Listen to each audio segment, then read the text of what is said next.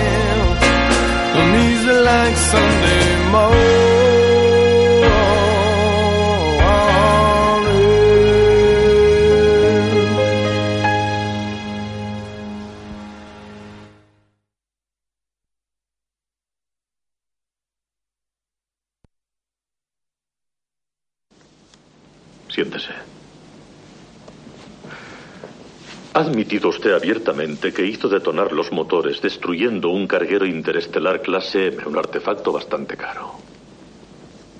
42 millones de dólares de hoy en día. Eso sin la carga útil, claro. El informe de vuelo de la nave de auxilio corrobora algunos de los puntos de su relato. Como son que por razones desconocidas la Nostromo se colocó en el nivel 426, un planeta sin vigilancia en aquel entonces.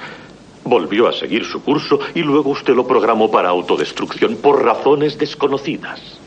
Por razones desconocidas, no, ya se lo he dicho.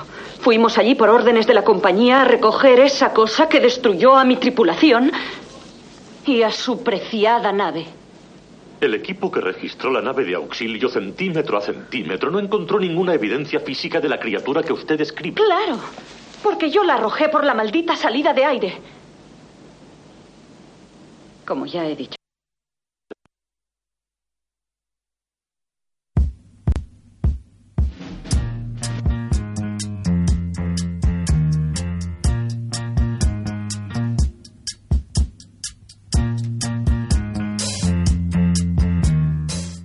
Y aquí comienza Cinema por la Vena.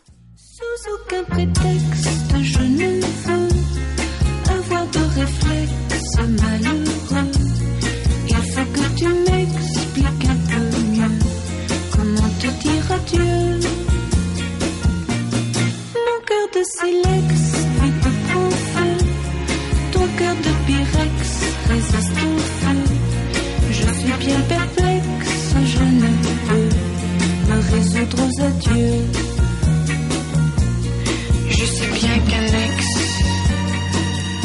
amour n'a pas de chance, ou si peu. Mais pour moi, une explication vaudrait mieux. Aucun prétexte, je ne veux. Devant toi surexposer mes yeux.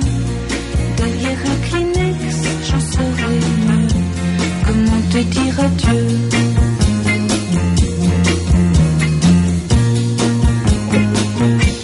Comment te dire adieu?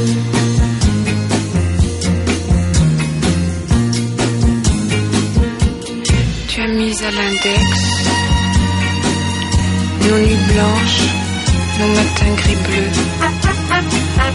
Mais pour moi, une explication vaudrait mieux. Bueno, pues eh, bienvenidas, bienvenidos aquí a Irola y Ratía. Estáis en Cinema por la Vena. Esta, en esta ocasión, en esta tercera temporada ya de lo que llevamos de, de recorrido en, en las ondas libres de Irola y Ratía, eh, pedir disculpas de antemano nada más empezar la temporada porque se nos había colado una repetición de la anterior temporada, precisamente. Eh, bueno, pues eh, para esta nueva aventura en, en esta radio, pues también contamos eh, en esta ocasión con una inestimable persona que nos ha venido a ver, que es Alex, que luego le presentaremos. Manu Archaldeón. Archaldeón. Bueno, pues eh, esto es Cinema por la Vena. Alex Archaldeón. Apa. Enseguida comenzamos y bueno, pues eh, hoy que ve- venimos preparados con ciertas novedades y con una muy especial que, que es la saga Alien, ¿no? que tenemos preparada ya desde, incluso desde el verano pasado. De este verano no, del anterior incluso, que llevamos para abrir. Pero bueno, eh, eso, pues le damos en breve. ¿eh?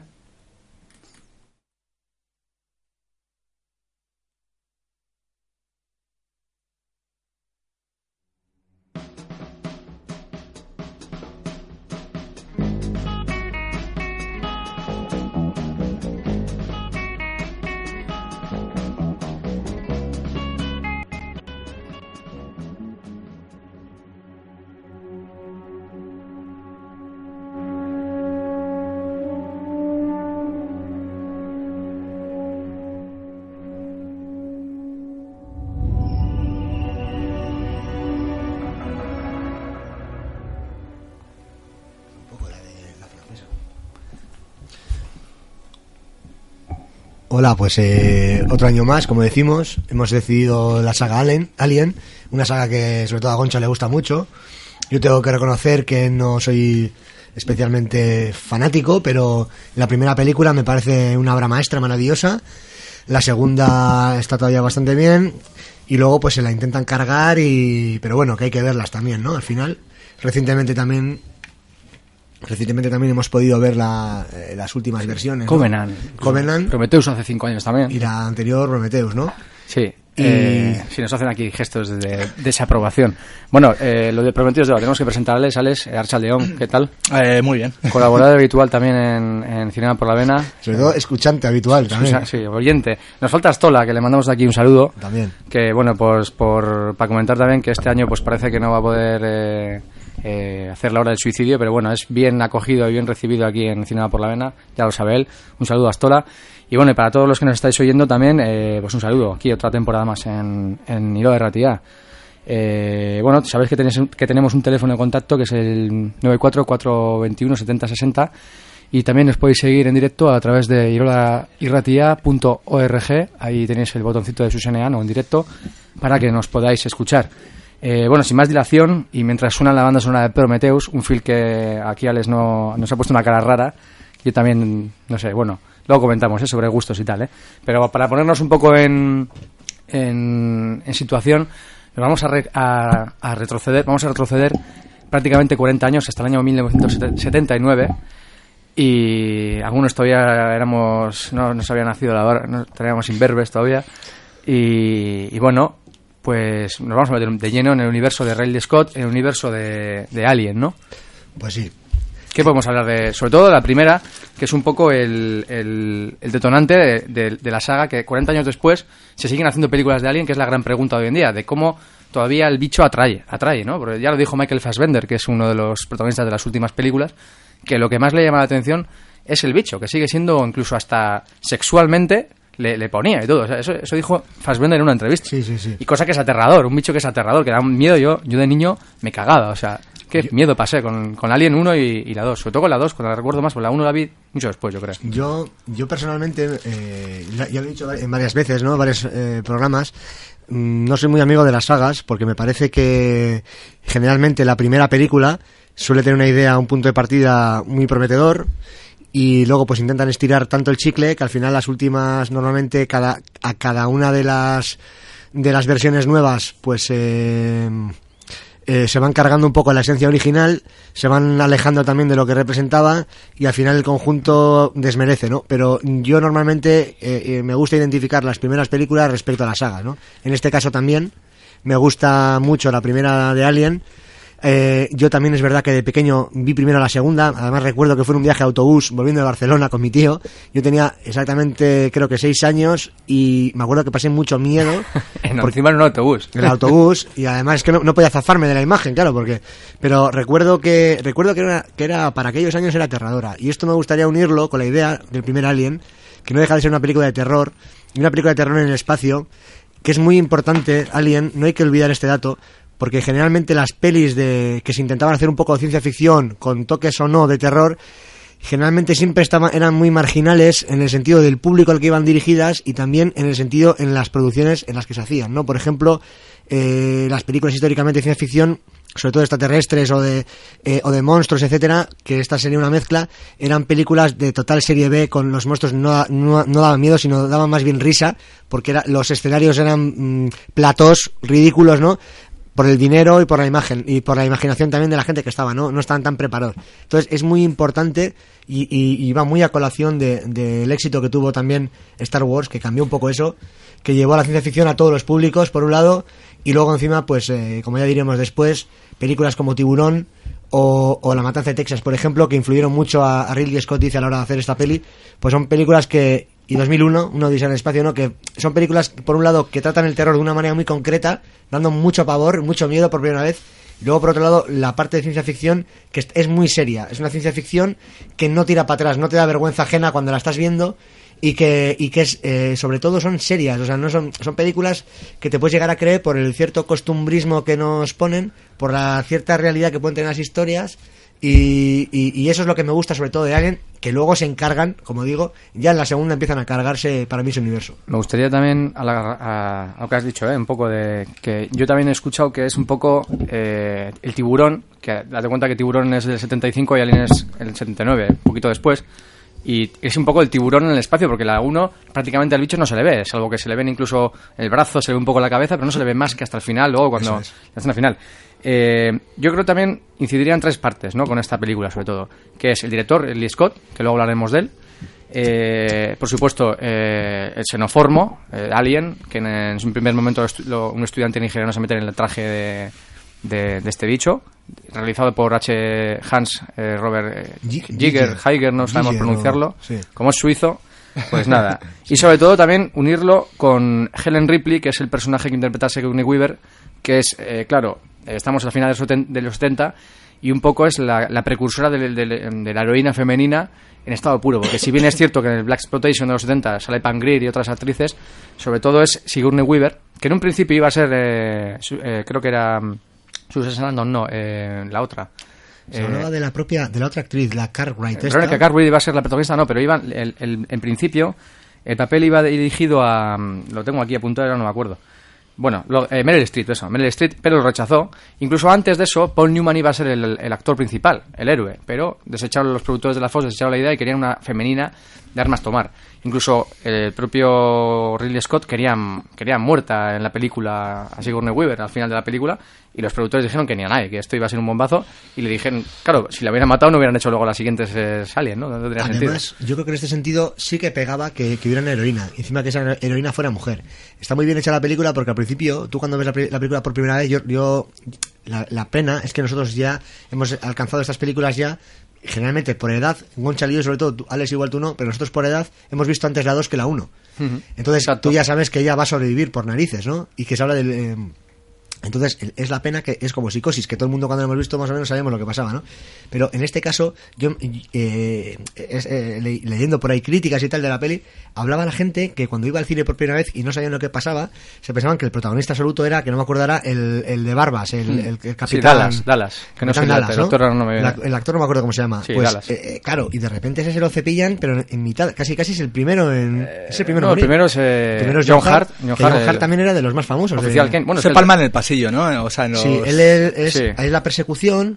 Claro, tú te crees que el tío no. Bueno, no- en el montaje de Ridley Scott, en el siguiente monta en el montaje del director, digamos, aparece de nuevo Dallas como una especie de incubadora, que es una escena eliminada de la primera película, y sale incubado, ¿no? Y luego, de hecho, está diciendo kill me, kill me, en inglés, y luego sale Sigourney Weaver, se lo carga con el lanzallamas, que es, que es el que prácticamente no le, da, no le da uso en la primera película, más que para asustar al bicho que no lo, no lo utiliza, pero en, en el montaje del director sí lo utiliza contra Dallas para que lo mate, porque está incubando, pues eso, pues un bicho xenoformo. Mi- Curioso. Otra de las cosas que me que llama mucho la atención también de esta película era, bueno, se suele llamar también a este tipo de cine eh, space opera, cosas así, ¿no? Que es como una especie de ópera espacial. Sí, queríamos incidir también en eso, en, ese- en ese- en el, en el aspecto de, de dónde viene toda la historia, de- incluso con Carpenter, incluso si nos remontamos, viene hasta de Dalí, porque claro, Dalí le presenta a Jodorowsky a, creo que es a Dan O'Bannon, ¿no? Que es uno de los que... Es que, en, en principio... Está muy enrevesado todo ahí. En principio, eh, Dan O'Bannon y Carpenter iban eh, en su proyecto final de carrera, no sé si hablaban de una especie de tesis doctoral en la Universidad del Sur de California.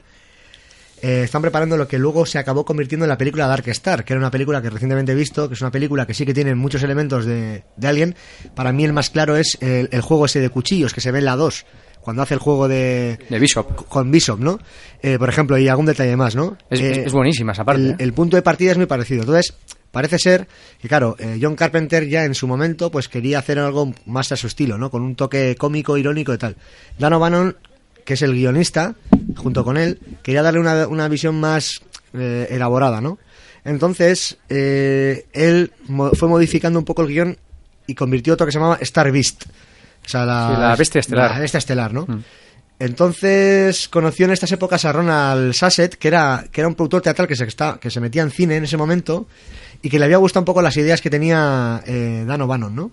Y, y este le dijo más o menos algo así como que estaba preparando una versión de lo que luego fue Total Recall, la de Desafío Total. Desafío Total, que era una adaptación de Philip K. Dick también muy en la onda de, de todo esto, ¿no? Que es una película que aquí gustaba, a nosotros nos gusta bastante. Y, y entonces dice como que hicieron como una especie de tándem de que se ayudarían el uno al otro. Entonces esto lo empezaron a, por contar la historia corta, lo empezaron a mover y tal y cual, pero en ese momento aparece Dune, la versión de Jodorowsky, que al final no se llegó a hacer, que ahí iban a estar pues el Giger este, Moebius, bueno, la música de Pink Floyd, todo, bueno, algún despliegue de la hostia. Al final como no salió, eh, estos dos pues intentaron mover, eh, ya centrarse en lo que ya se llamó Alien. Se llamó Alien, pero no era del todo así hasta que no, no me acuerdo exactamente quién le dijo como que sería una buena idea introducir al Alien Bueno, dentro de la nave. Lo que es el título, el octavo pasajero, es para darle al mundo, bueno, al mundo, digamos, hispano, ¿no? El, el- el elemento de Alien, el octavo pasajero, ¿no? Sí, Que- sí, pero en realidad la película es Alien. Es Alien, a secas, ¿no? Entonces, eh, es un poco que... Así fue como fueron, eh, fueron pasando por diferentes manos, diferentes productores, que en un principio estuvieron a punto casi de firmar por Roger Corman, el gran productor de serie B por excelencia, que seguramente si, hubi- si hubiera sido esa película no sería, no, no tendría la magnitud la magnitud que tiene que, que ha tenido que ha alcanzado porque Roger Corman se, eh, precisamente se caracterizaba por grabar con cuatro duros un rollo muy serie B. Entonces al final dijeron espérate eh, los que le estaban meneando un poco el guion le dijeron "Mm, vamos a intentar a alguien más a ver y, Walter Hill por lo visto se interesó bastante también al final acabó siendo de acabó siendo de, mm, de Fox que en un principio también se pretendía que, que la dirigiera el propio Dan O'Bannon y al final le dijeron que no, que esto ya estaba alcanzando una envergadura ya al principio de 4 millones de dólares, luego llegó a 11 y al final buscaron a Ridley Scott porque acaba de destacar con Los Duelistas, Sí, porque era un tío que había hecho una gran película muy premiada en Cannes, que además tenía una atmósfera muy buena y si nos fijamos era una adaptación de, de Joseph Conrad, que es el de Corazón de las Tinieblas, Sí, y la nave se llama Nostromo, como, la, como otro de los libros de Joseph Conrad, y si no me equivoco, Narciso también es la nave de la- desde la que se marcha final, la nave final, Me y también es, sí. creo que también es una reminiscencia a, mm, al propio Jos- eh, Joseph Conrad. Luego también. me gustaría hacer un inciso en, en lo que has dicho, ¿eh? También de, de- de que se muestran al final cosas que, bueno, el montaje director probablemente que también a veces no se muestran. Por ejemplo, la corporación eh, Weyland Yutani, que es la que es la, la, la corporación o la- la empresa gigante que manda estos cruceros interestelares a buscar nuevos mundos, ¿no? De hecho, dice el eslogan creo que es construyamos nuevos mundos o algo así, que es súper harto. Esa es en Aliens, ¿no? Eso es en Aliens, en el regreso, que aparece sobre todo. Pero Eso dicen que es porque eh, James Cameron eh, odiaba a dos vecinos que se llamaban con esos apellidos. Weyland y Yutani, Y por eso puso ese no- Dicen, ¿eh? No sé si será verdad. Me hace, me hace, me hace súper... gra- O sea, me, me, me, me entra súper... Me descojono porque... Además, creo que es una, es una crítica, yo creo, a, a, a, a las megacorporaciones, ¿no? De, que van a... Que van, a, en este caso, a, por el mundo, pues... digamos, a África o así y llevarse los recursos de, de otros planetas, ¿no? Un sí, más o menos. Y una conspiranoia real, porque al final la corporación lo que quieren es eh, pillar a los aliens para hacer armas. Eso es, eso es. Es un arma, Entonces- un arma biológica. De hecho, en, en Aliens el regreso, en el, el- el que... No, no me recuerdo el nombre del actor ahora, no lo sé. Es el que se quiere llevar, se quiere llevar, le quiere incubar a la niña Newt, creo, creo que es el nombre, y a Ripley, se los quiere llevar, y entonces se monta, bueno, se monta la que se monta, ¿no? Luego, luego lo comentamos el Alien 2. Sí, luego comentamos. Para hacer también otro pequeño inciso, me gustaría que antes de que se nos vaya la olla, eh, enumerarla cronológicamente la- lo que es la saga, aunque hablemos de una u otra más, ¿no? Eh, Alien en el año 79 con Ridley Scott, Aliens el regreso de Cameron en el año 86, Alien 3 año 92 David Fincher, si David Fincher recordaréis por Seven y otras películas, esa atmósfera oscura, ¿no? Que también se plantea en la 3, en esa cárcel, ¿no? Eh, Alien Resurrection de Jean-Pierre Junet, que creo que es el de El de Delicatessen y el de Amélie. Aunque creo que la idea estaba en Jean-Pierre en, en, en Jean Jackson, no, me parece que también estaba bajo el proyecto, no lo sé. Y después, eh, a modo de, de spin-off, digamos, Alien vs Predator, la 1 y la 2, que son del 2004 y 2007, que están introducidas un poco porque en los 80 eh, se hacen Predator y Predator, Depredador 1 y Depredador 2, ¿no? Que les han metido en el universo ahí un poco a, a- a- con el cazador.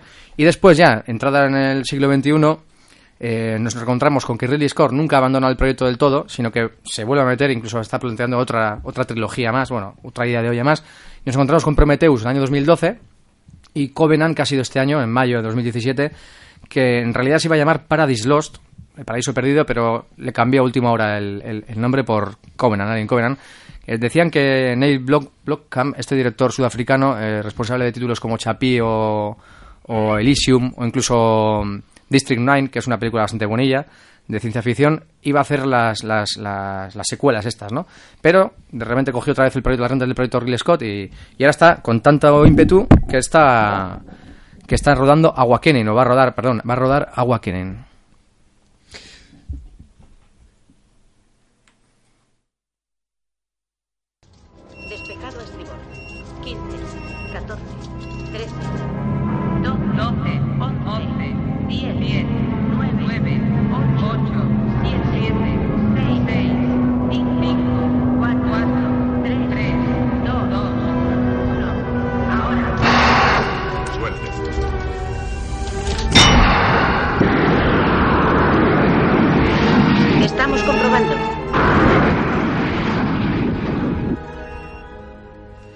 Sí, estábamos eh, haciendo aquí un, un inciso con, con la película del 79.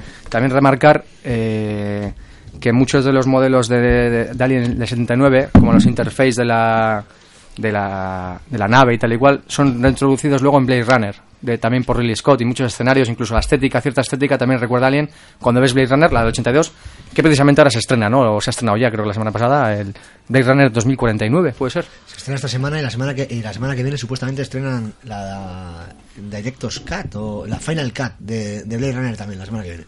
Por acabar, me gustaría comentar, por acabar un poco lo que es la producción de Alien, que al final, sin Alien la primera, no hay el resto, que fue muy importante todo, todo esto que estamos hablando, ¿no? Eh, esa Dune de Jodorowsky eh, sentó un poco las bases de lo que luego se hizo en Alien y luego se estuvo repitiendo por extensión, como tú dices, en, en otras pelis, ¿no? Blade Runner, etcétera, que era traer elementos emergentes de- de- del cómic, de la contracultura o de las artes gráficas, ¿no? De, de los diseños de, ese momento.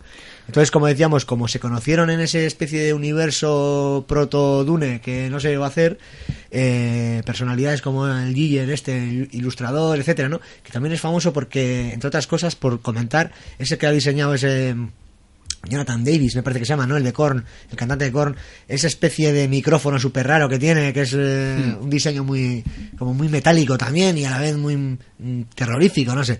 Pues eh, este hombre eh, y Moebius participaron también y fueron contratados también precisamente por, eh, finalmente por la Estaban Fox. en todas esos. Por la Fox, es verdad. Pero prefiero para hacer Alien, les contratan que Moebius dura muy poquito, pero eh, hubo un momento que el Giger este era Bueno, una... Moebius diseña los, los trajes de los, de los astronautas. Sí, eh, estaban basados un poco en eh, la cultura japonesa de Sí. las eh, Samuráis, ¿no? Es un poco, las eh. corazas samurái.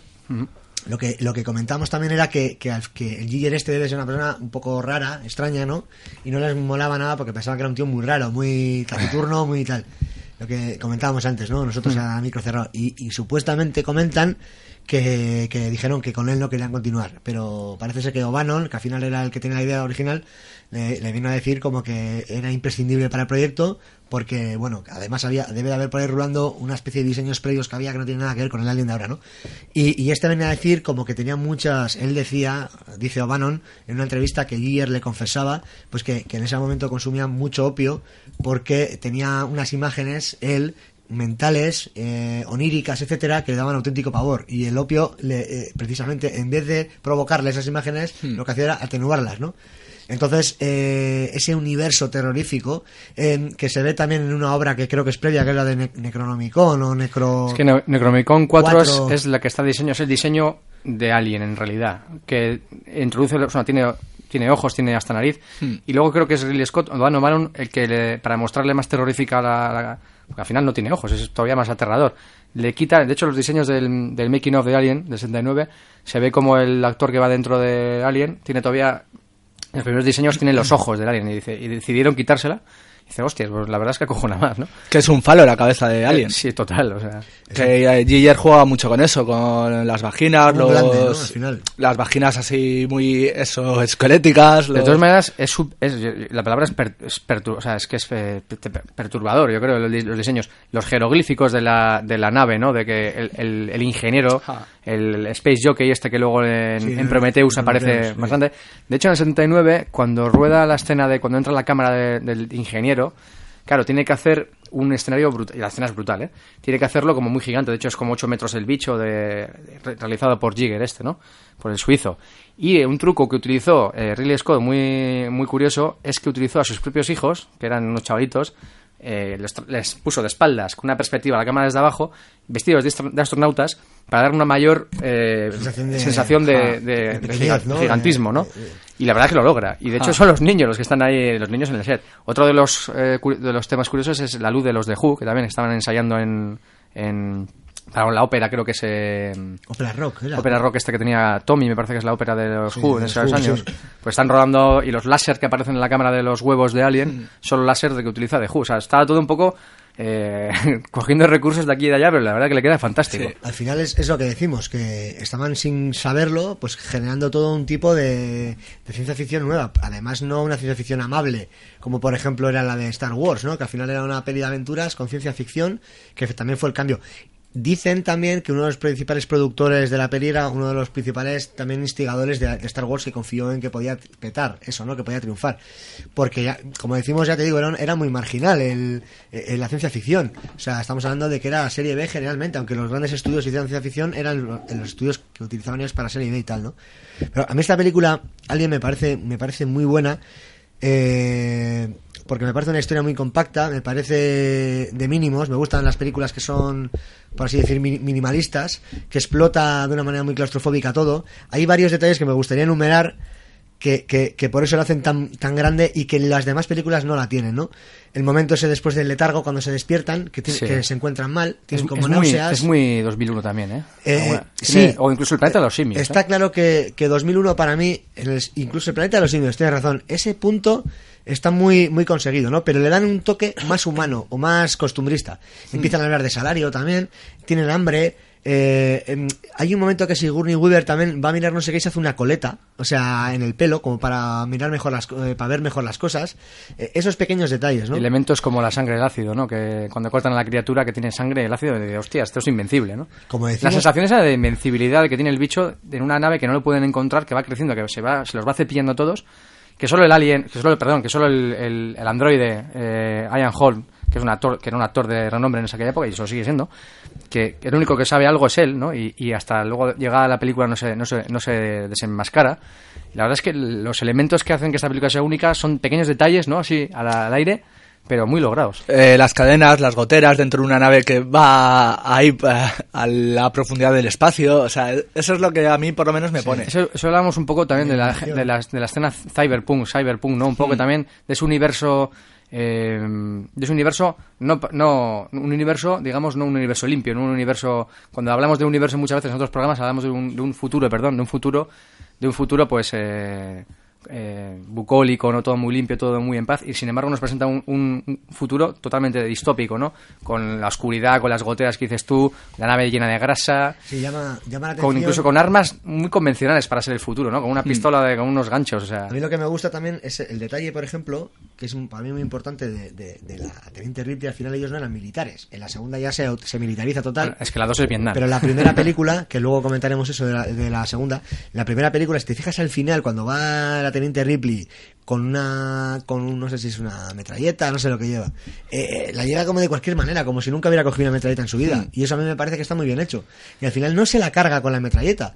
Eh, al final se carga el alien teniendo un poco de, bueno, pues una sangre fría de la hostia, ¿no? Que se mete al más puro estilo también es láser cuando te metes en el Sí, pero cuando se lo intenta cargar también usa la, la fuerza bruta. Coge el mega robot ese. No, pero eso es en la 2, ¿eh? Ay, joder. En la primera, en la primera estamos hablando de que la tía se mete como en una especie de armario donde te- donde se pone el Sí. Traje de astronauta porque quiere abrir la compuerta, no sé qué. O sea, está todo hecho con una sangre fría de la hostia. Abre cos, eh, le echa los gases estos y tal. Y, y vuelve a por el gato.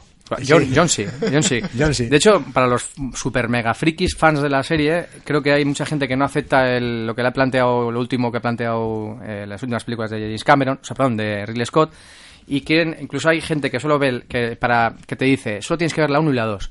Y la 3 ya, como si quieres. Hay gente que ve todas y hay gente incluso que es de la teoría de la, de la línea de Johnsy, que es que solo que es el gato es el auténtico protagonista y solo sale en la 1 y la 2, ¿no? Y es, es Para mí es que ni la 2, ¿eh? O sea, yo la 2 la veo y es un producto entretenido y tal, pero para mí la 1 es... Si os parece, vamos a hacer un, un, un pequeño sampler de uno de los momentos, ya no solo de la ciencia ficción, yo creo del cine, de la historia del cine, que es cuando Kane, interpretado por el grandísimo eh, John Hart, que nos dejó este año además, eh, pues eh, esta reunión, que encima los actores no sabían nada de, que lo, que lo que- de lo que iba a pasar. Bueno, todo el mundo habrá visto la escena esta de cuando están cenando, se supone que ya el bicho ya no lo tiene, la membrana que le han metido el, el facehugger este que agarra... Facehanger, sí, el que no sé cómo, sí, el atrapacabezas, ¿no? Y bueno, vamos a ver, está en Verónica Cartwright, está... Verónica Cartwright supuestamente cuando le salpica la sangre no lo sabía, por eso no lo sabía, una por cara eso de asco. una cara de asco y de terror brutal. Y bueno, vamos a escuchar lo que es, la verdad es que es a- para recordarlo, ¿eh? porque lo habéis visto mil veces, pero está muy bien. Tiene razón. Me gustaría comer algo mejor. Pero de momento me contento solo con comer. En fin, tú sabrás de qué está hecho. Prefiero no pensar de qué está hecha la comida porque si no, no la probaría. ¿Qué te pasa, muchacho? La comida es mala, pero no es para tanto. ¿Te encuentras mal? ¿Qué te ocurre, Kate?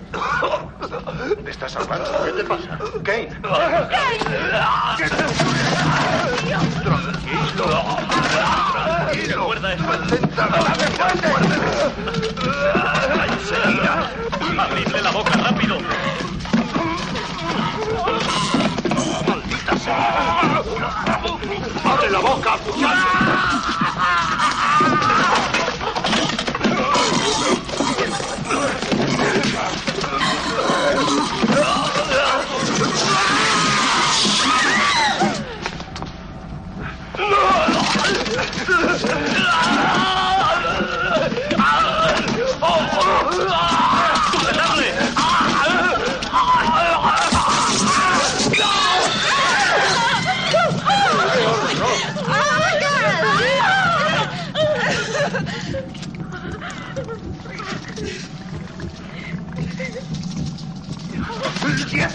No lo toques, no lo toques, no lo toques.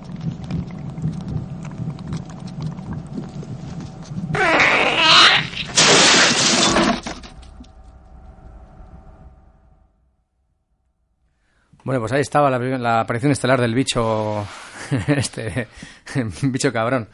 La verdad que la escena, a 40 años después, sigue impresionando. Eh, los actores están geniales. De hecho, no saben nada.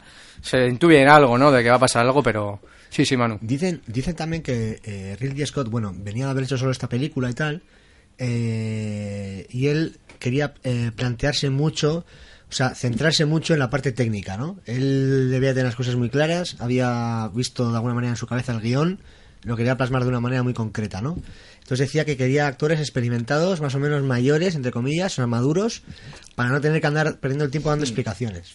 Y la única debutante que había era la propia Sigourney Weaver. Sigourney Weaver. Bueno, había hecho algo en teatro. sé Ella venía del teatro y supuestamente venía de que el, el agente que tenía ella dice que le gustó mogollón el guion y que, y que estaba muy convencido de que era un pelotazo, porque al final ella era la, prota- la protagonista, no sé qué, y entonces le metió mucha caña, pero que ella como que no lo veía claro, que no sé qué, y como que llegó la última al rodaje, eh, perdón, al- a, la, a la prueba, que no encontraba el sitio, que, que estuvo llamó a la gente que no lo encuentro, que estás ahí al lado, no seas tonta, vete y tal, y que llegaron, la esperaron y todo, y parece ser que a Ridley Scott le debió impresionar mucho pues la presencia física de ella, ¿no? Que era una mujer es muy una- alta, es alta, sí. no sé si mide un 80, una cosa así, ¿no? Y a la vez guapa, pero con una belleza belleza rara. masculina, quizá, no sé. Y, y dice que esto también ge- generó muchos malos rollos dentro de, de los de- del, del elenco de actores y actrices. Porque la Cartwright esta, pues como que ya tenía más recorrido y pensaba que esta era una enchufada, bueno, porque pero- era la única que sobrevivía, no sé qué. Verónica Cartwright aparece de niña en Los pájaros de Hitchcock. ¿Qué te parece? Eso no sabía. Sí, sí, sí. sí. Eh, bueno, de, hecho, toda la vida en el cine hasta... Yo creo que se pierde a raíz de esta película, porque tenía una trayectoria muy buena y era una buenísima actriz. Pero de hecho, eh, ella llega a mosquearse porque el papel principal iba a recaer, recaer en ella. sí. Pero bueno, prefirieron a, la Weaver por la presencia física, Sí, ¿no? sí, sí. De hecho, a- a- se le critica un poco a Ridley Scott en esta, en esta película porque, claro, para contextualizarla, son finales 70, principios 80, la era Reagan es un poco la contra al Rambo, ¿no? Que al Rambo Ah. es un poco Rambo, ¿no? Sobre todo en la 2, en el 86. Date cuenta que Rambo creo que es la, la de Desaparecido, que es el 85, pues al siguiente año es de James Cameron en el 86, que ahora vamos a hablar de ella. Y es curioso porque, porque claro, te- recibió también sus críticas. No todo. Son 11 millones de presupuesto los que tiene Scott en el 79 y recauda, llega a recordar 150, una barbaridad, o sea, multiplica. Además ella no dice en la, en la- en la historia, oye, vamos a meterlo, vamos a hibernarlo. Y toda la tripulación dice, no, no, no, no, vamos a dejarlo fuera que está guay. O sea, ella es la inteligente, Sí, la inteligente. que en, en principio no utiliza la fuerza, pero que al final, pues, oye. Sí, bueno, luego, luego hablaremos, si podemos, de la conexión, de dónde viene todo, porque al final es lo que plantea las últimas pelis eh, Ridley Scott, con Prometheus y con Covenant, que bueno, que al final no sabemos de dónde vienen los aliens, salvo en la 2 que nos presentan a la reina tal y cual, ¿no? Pero lo desconocido, es lo totalmente desconocido, de dónde viene, por qué han llegado hasta aquí y quién les manda la señal, porque al principio, en la primera película, eh, alguien les manda la señal, que es el ingeniero, que no es una señal de auxilio, es una señal de advertencia, ¿no? Lo Que que es, la- es que a mí, por ejemplo, ahí es es cuando... un poco, ya- eh, es- yo me- a mí me recuerdo mucho lo que hemos dicho, ¿eh? al planeta de los simios, un poco hace esa referencia de la, leja- la- la- la profundidad del espacio, no hay nada. De hecho, la premisa de la película es en el espacio nadie puede oírte, ¿no? Que me encanta porque morir en el espacio es como, ¿qué religi- ¿En quién, ¿En quién crees, no? Ahí, en Jesucristo, en Buda, eh, si no hay nada.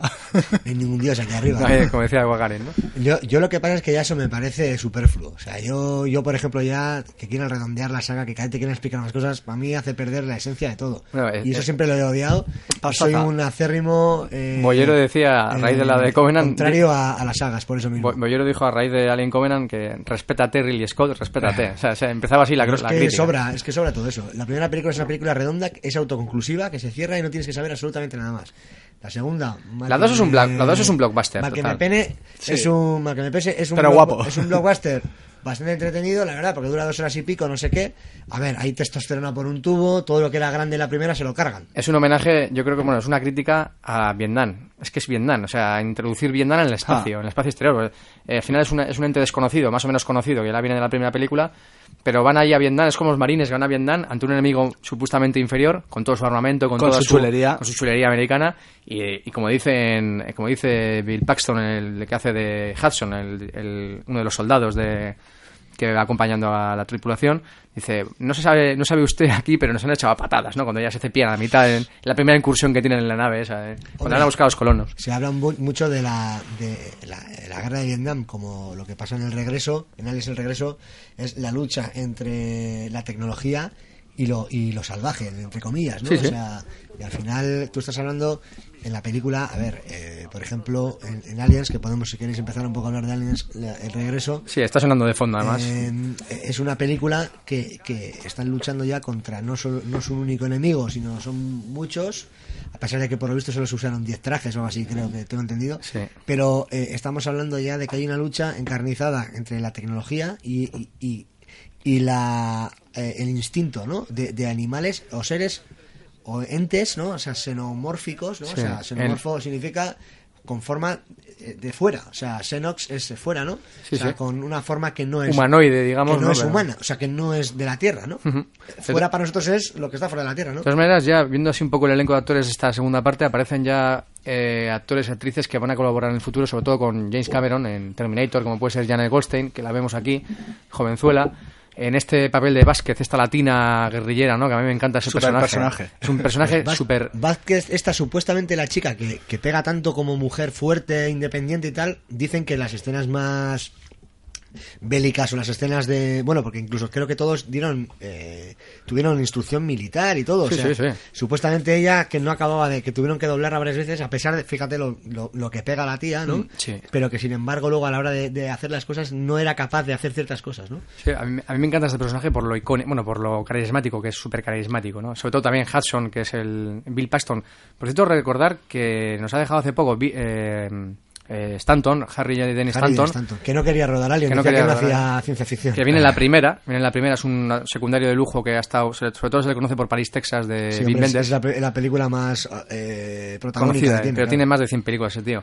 Sale Bill Paxton y también sale eh, otro que nos ha dejado, bueno, sobre todo John Hart, ¿no? Que ha ido cayendo un poco. Eran actores muy, muy ¿Cómo se llama? Sale el de Terminator, el... Eh, Michael Bean. Michael Eh, Bean, que Michael- también sale la 3. Michael Bean tiene una curiosa historia en la 3 que no permitió que su torso eh, apareciera desnudo, no sé, por una cláusula que tenía con Cameron, no, no lo sé. Y por no palmar pasta, algo, algo sucio. Bishop también sale en Terminator, es uno de los Lance. Harrison, sí, y sale también en, en la spin-off que hemos comentado, en Alien vs Predator, también sale ya de mayor. Y en la Alien 3 también. En Alien 3 en Alien 3 también. es supuestamente en el que se basaron para hacer el, o sea, la imagen que cogieron de, de una persona que estaba por ahí. Que por cierto, Fassbender eh, es una. Es Bishop también, ¿no? En, en las últimas pelis. Y se parece. La estética y se lo han cogido un poco parecida a él, ¿no? Me, me encanta el apartado de androides que vamos a hablar ahora de las películas de Alien, porque es que vamos a, vamos a enumerarlos. Ian Holt es eh, Ash, Ash, digámoslo en la versión inglesa, en el primer Alien. Ese es un gran actor, supuestamente de teatro. muy buen y actor él, y él británico. dice que, que aceptó la película, la 1, solo porque Ridley Scott le parecía un gran director y que pensaba que le iba a impulsar todavía más su carrera. pero Sí, final- eh, Lance Harrison es Bishop en Aliens, y acabo. Eh, en las últimas, David y Walter aparece. Bueno, dos, que es el mismo personaje, ¿no? David, es un, David y Walter son dos androides, pero es Fassbender haciendo de los dos. Eh, que es un poco Roy Batty, que es un poco el Roy Batty de, de Blade Runner. Y, y ya donde la cagamos absolutamente es en el año 97 con Winona Ryder haciendo de. Qué personaje, por favor, más poco Ella, enérgico. He oído que Es es lamentable, ¿eh? ac- aceptó la peli solo porque era una fanática de la saga. Pues es lamentable, hay que decírselo. Bueno, si Sigourney Weaver en la segunda y en la tercera tampoco... Sí, tampoco digamos es tampoco que- hace especialmente bien. Pero bueno, pero es que Ryder eso yo ahí creo que no pega ni con, no pega nada, eh. Me gusta mucho Sigourney Weaver a mí como actriz y eso, pero Sí, sí, sí, a mí también. En la 2, 3, 4 ya cada vez más pasta. En la tercera debí de cobrar un porrón porque le rapaban el pelo. En la tercera. La tercera eh, creo que cobró solo tiene más de lo que costó la primera, primera, película de Alien. de Alien. O sea, imagínate. Sí. Y... No. ¿Y a ti? Oh, Vázquez. Eres demasiado dura. Sí, eh, me he colado, ¿eh? No quería poner eso, pero bueno, que se me venía encima. Eh, Yo quería decir que eh, eh, me recuerda un poco a 2001 el papel del robot. Sí, sí, sí, sí, sí, ya está, ya está. Que me recuerda un poco eso, eh, como un robot que en principio está, bueno, que ellos no saben qué es robot, pero que, que se supone que está hecho para protegernos, pero que te la juega. ¿El- ¿Dices en la primera? En la primera. Sí, porque en la segunda juegan todo el rato. Tú crees que, que el robot es como el de la primera, Hmm. pero realmente el robot es bueno. O sea, Bishop al final, al principio tiene una presentación eh, bastante, o sea, como amable y tal y cual, muy servicial. De repente hay escenas que en las que dices, ¿qué está tramando este tío? Y ya, la ter- y ya la ter- las, las últimas escenas digo, hostias, al final hay que confiar en él, ¿no? Es curioso, en la transformación, digamos, la del personaje de de. Covenant o estas Hmm. recuperan el, el primer el primer Bishop. Sí, es verdad, es verdad. Me parece que sí. supuestamente es, es como si fuera un prototipo o algo, ¿no? De- Sí, hace poco he visto, que no sale en las películas, eh, un anuncio para promocionar Covenant, sale Fassbender, o sea, un es un videoclip, pero está rodado con estética de anuncio total, con, eh, la, con la forma de, o sea, con la pantalla ancha y tal igual, como si te vendieran un coche y te están vendiendo a David. A David es el, el androide. Está súper currado. Yo lo he visto hace poco, el, no sé si lo habéis visto, es, es flipante. Está cómo, cómo fabrican un, un, un robot, un androide, una tecnología superior, ¿no? Como en plan eh, los años 2000 y pico. Y, y- y luego la corporación Weyland Yutani vuelve a aparecer y aparece Michael Fassbender, que parece que está anunciando un coche, pero está anunciándose a él, ¿no? Como en plan servicial, no sé qué, no me acuerdo cuál es el eslogan. Flipante, yo me he quedado alucinado. La, la- por ejemplo, la, la, la de Aliens el regreso, hay mucha gente que, que defiende que es, la, que es la mejor de la saga. Mm, Yo creo que no. A mí me parece que no, porque no podría haber una 2 sin la 1, ¿no? Es interesante que James Cameron quería a toda costa este proyecto, ¿no? Y él, él hizo el guion y estaba en esas épocas muy influido por Starship Troopers, que es una novela que él quería adaptar. Entonces, si nos fijamos, claro, esa novela que luego adaptó para nosotros también eh, Paul Verhoeven. Verhoeven, luego la ven- se criticó como si fuera algo pro-fascista y era todo lo contrario, era Claro. una crítica abierta, ¿no? Y además es- se ve claramente. Se ve claramente Se ve muy y luego sobre todo, pero bueno, eso está en los ojos sucios igual de la gente que lo, que Hay lo gente, ve, ¿no? hay gente que le ha echado pestes a pero, esa película. pero esa además la forma de degradar al enemigo convirtiéndolo en un insecto no sé qué eh, hablando de los problemas de ahora pero a miles de kilómetros de aquí está muy bien ¿no? y este dicen que estaba que, que se llevaba y que recomendó a todos leer el libro de Starship Troopers y tal. Y luego sí que dicen que hay por ejemplo pues eh, al estilo Vietnam eh, están hablando de que eh, por ejemplo eh, las películas eh, uy, perdón las eh, que customizaran ellos su ropa militar para que se pareciera más a lo que era Vietnam. Sí, Eh, ese tipo de cosas no hicieron instrucción militar. Es un poco... le- tenían buen rollo dicen los actores y actrices. Sí, que luego sale que luego sale también en la chaqueta metálica, ¿no? Cuando se customizan, como dices tú, ¿no? Por ejemplo, el personaje de Vázquez, creo que la armadura pone... La chaqueta metálica es, pos- es posterior yo La- creo. Un año después, sí, pero creo que la, la armadura de Vázquez pone eh, vivir es un riesgo, no sé qué, mezclándolo muy mal en el castellano, ¿no? Como haciendo una, una chapuza guapa. Sí, la metralleta también pone algo así como morir o... Morir, morir por no sé qué, va, sí, sí, es una jartada. Eh, y luego, luego- otra, de las, otra de las cosas que más me llama la atención es la atmósfera que logra Cameron en esta película. Sobre todo con los radares, ¿no? Con ese pum, pum, pum. No sé si Sí, lo podemos eso es poner un luego. poco la idea original de la primera, pero la potencian. también, Sí, eso ¿no? es, Porque la primera juegan con el gato. El gato al final es un elemento, para mí el gato en la primera hace- juega un poco pues como catalizador de, de la tensión de la trama y de en qué momento estamos. ¿no? Y es un animal contra otro animal. Con unos instintos también es. asesinos, aunque sea pequeño. Sí, claro, es la diferencia.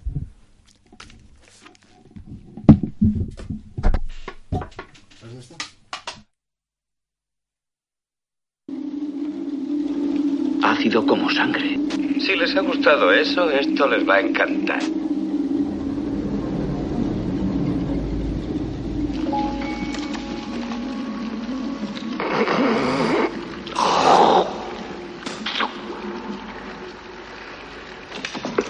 Oye, no empujes.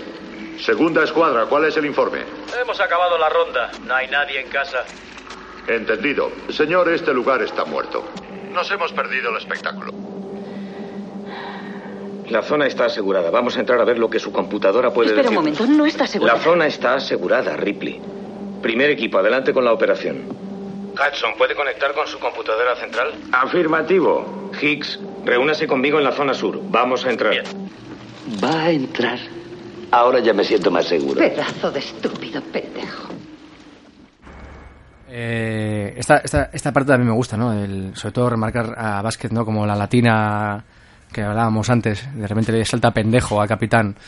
Eh, luego también la atmósfera de eh, las maquetas, ¿no? Yo también incidí en las maquetas de- del diseño de Cameron, Joder, está todo- yo quitando el coche ese que los vehículos parece ser que que luego lo potencia en, en, en Avatar, ese- esa, esa- especie de tecnología, ¿no? De, El, el- dicen que, bueno, que claro, en principio eh, Sigourney Weaver empezó a poner pegas, que quería cobrar mucho dinero, no sé qué, no sé cuál, y al final parece ser que le dijeron a James Cameron que, que no contaban con Sigourney Weaver, y él, les debe decir que si no estaba Sigourney Weaver tampoco que se fueran buscando a otro director porque no él no iba a, trabajar, ¿no? Entonces, parece ser que cobró tanto Sigourney Weaver, entre otras cosas, que luego, a pesar de que había un presupuesto muy alto, que ciertas cositas pues se dejaron un poco más de lado, ¿no? Por ejemplo, el diseño de los coches y tal.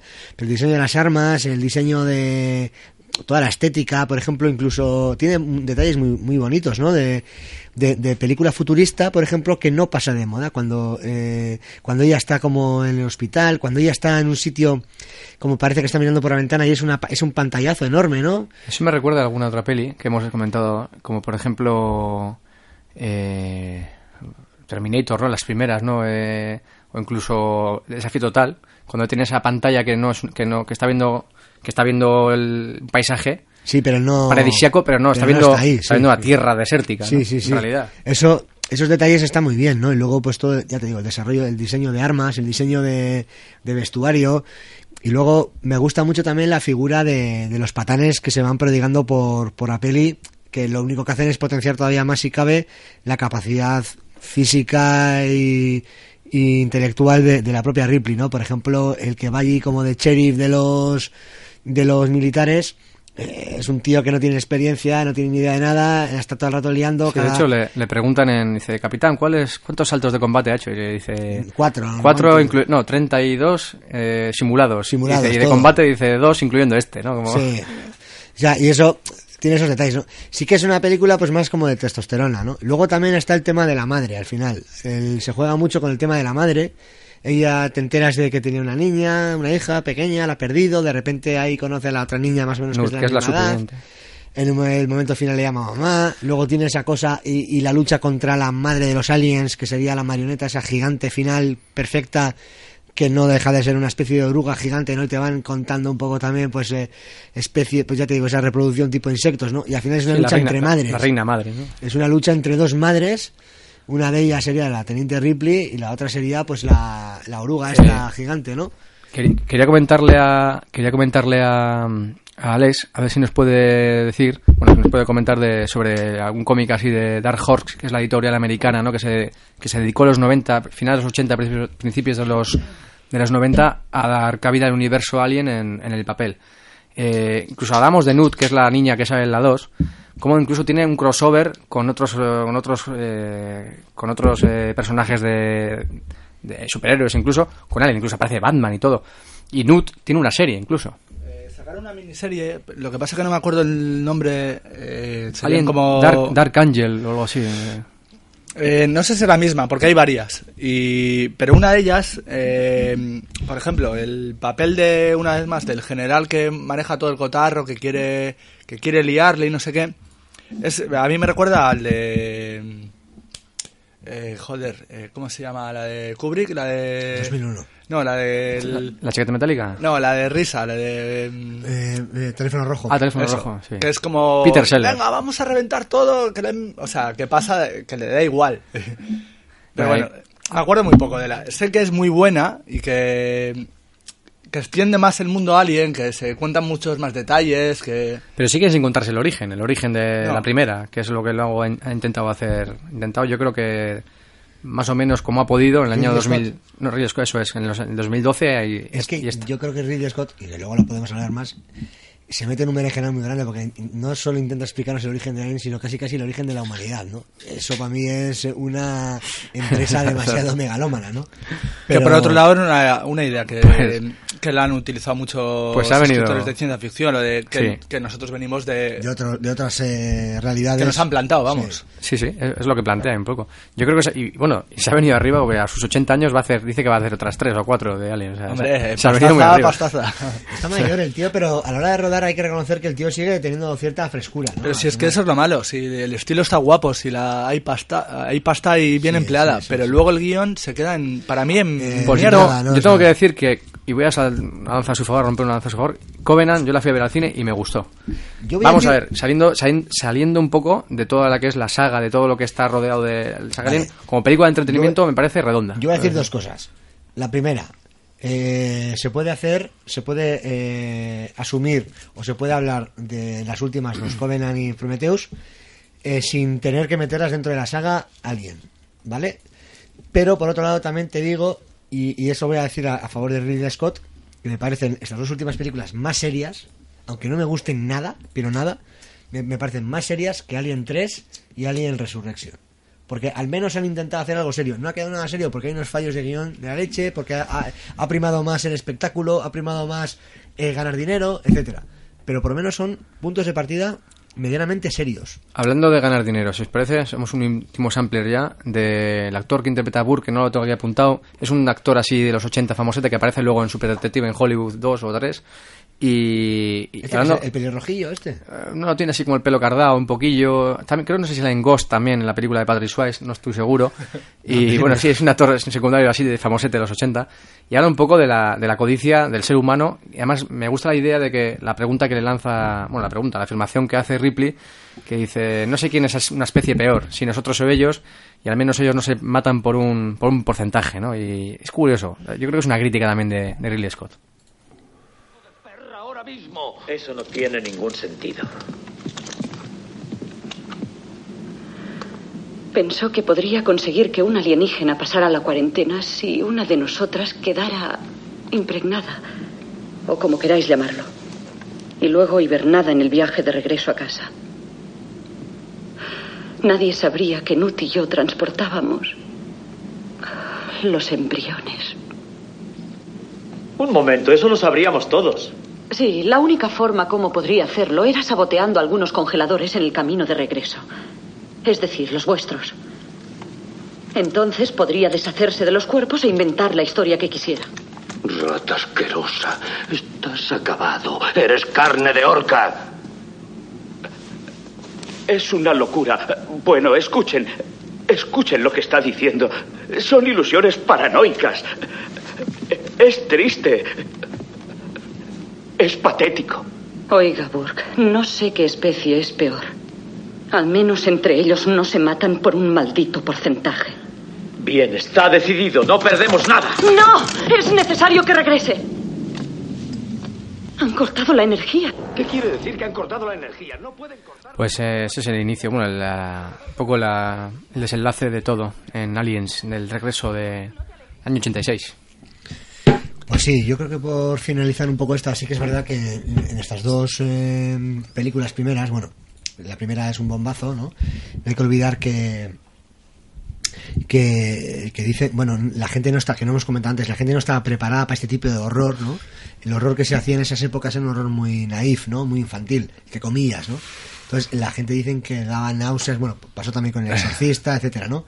La gente no estaba acostumbrada a ver visualmente cosas que luego ya nosotros ya tenemos una herencia, ¿no? Ellos dieron el paso. Ellos dieron un paso muy Total. importante a la hora de, de aterrorizar.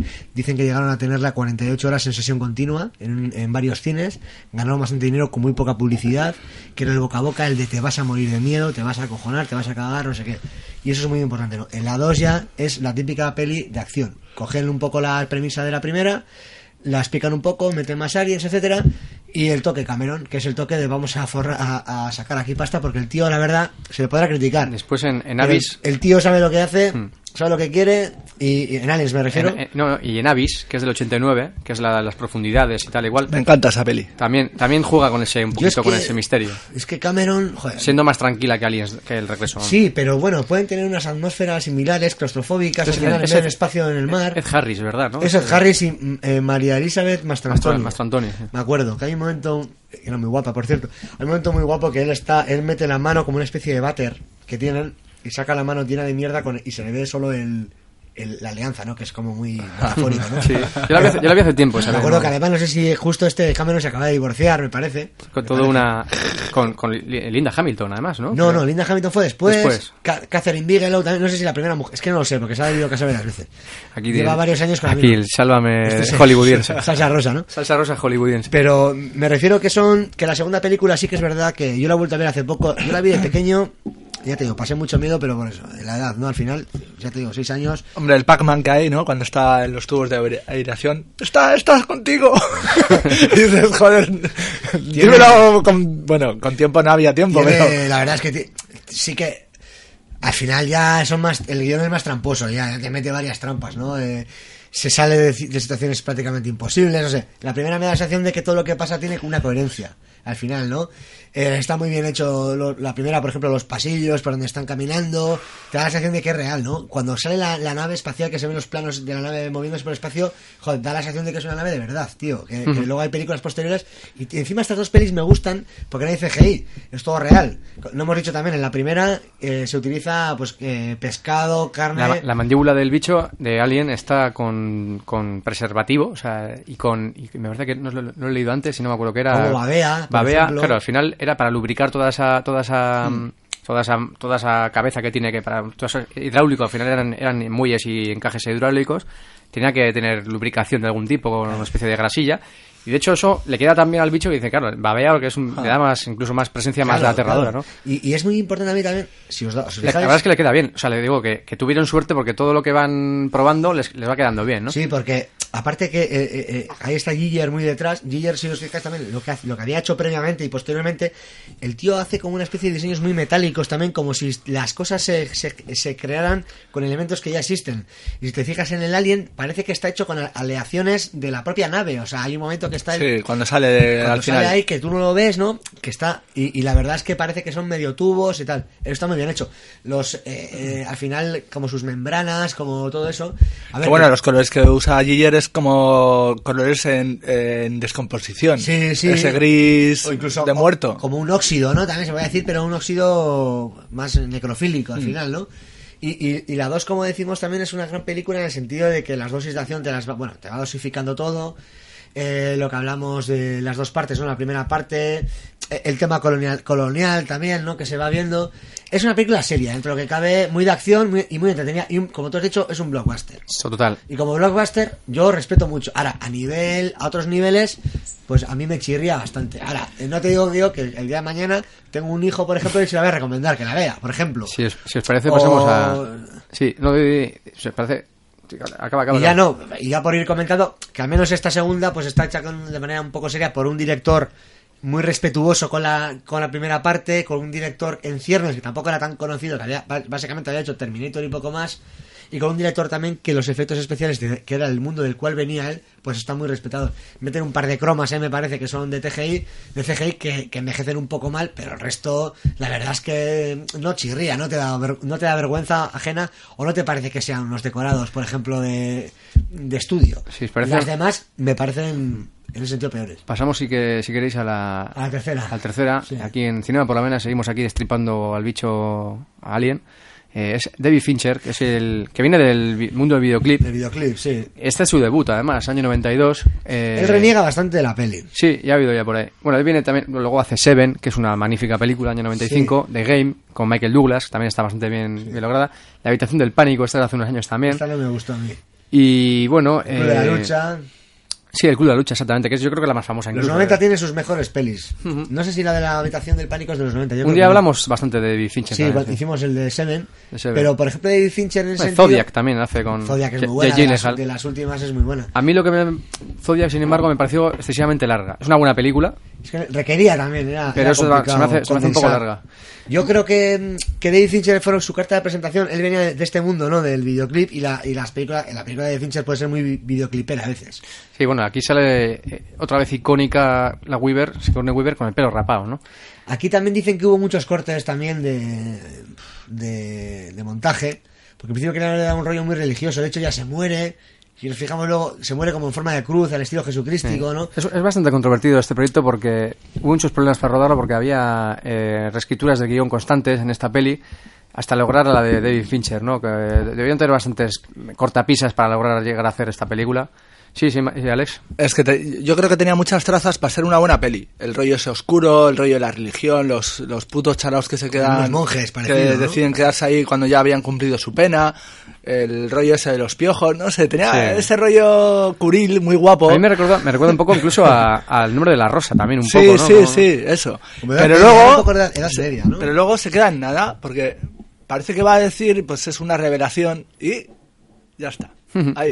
Es una, es una peli que te quedas así como empieza muy guau, la ves, guau, qué guapo Alien, y realmente es como va, de- va decayendo sobre todo como plan, ¿no? Y luego metieron, eh, digamos ya, eh, el 3D al que ya estamos acostumbrados, pero ahí metieron el alien a toda pastilla corriendo por los pasillos, Sí, dando vueltas, ¿no? dando Eh, como vueltas, un- que como un claro, tornado, eh, sí. eso era visualmente era súper atractivo. O sea, es que lo tenían todo y la cagaron. Sí, bueno, dicen que también hubo muchas reestructuraciones, luego el tema del montaje.